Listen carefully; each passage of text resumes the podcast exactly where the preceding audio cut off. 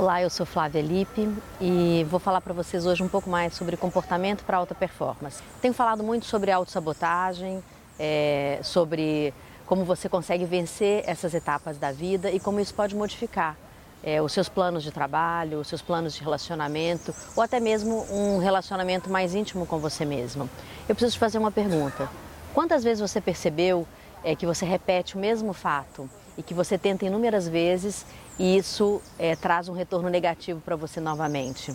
E você ainda não fez uma relação de que isso é uma repetição que você vem trazendo da sua vida. Você já notou isso em você?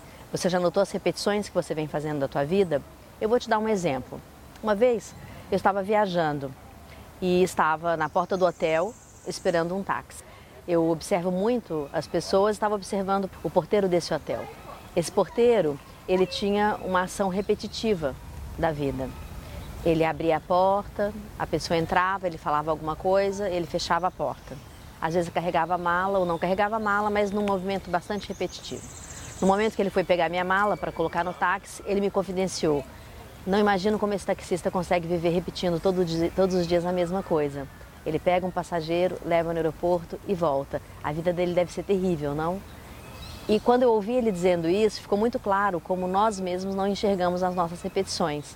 É, você tem o mesmo hábito todos os dias, você tropeça no escuro, ao invés de acender a, a, a luz que fica em volta da tua cama, você todo dia toma o mesmo café da manhã ou não toma café da manhã. Como que seria a tua vida é, se você começasse a prestar atenção nisso e começasse a romper o seu cotidiano, trazendo é, um pouco mais é, de soluções que você não havia pensado. Fica a dica: observe-se, pense como é que você consegue é, ver a sua repetição.